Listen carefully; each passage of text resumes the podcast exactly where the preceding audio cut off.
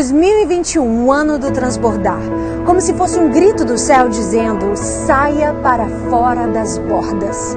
Saia para fora do que te limita, do que te paralisa, do que te amedronta. Saia. Sabe, está escrito no Salmo 30, versículo 9: Se eu morrer, se eu descer a cova, que vantagem haverá? Acaso pó te louvará? Proclamará a tua fidelidade?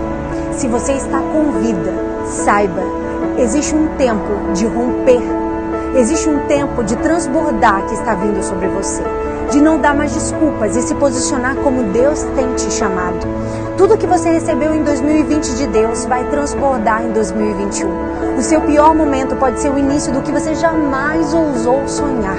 Sua dor tem propósito, seu solo seco é fértil. Deus não te encheria se não tivesse o propósito de te fazer transbordar. Nisso pensai.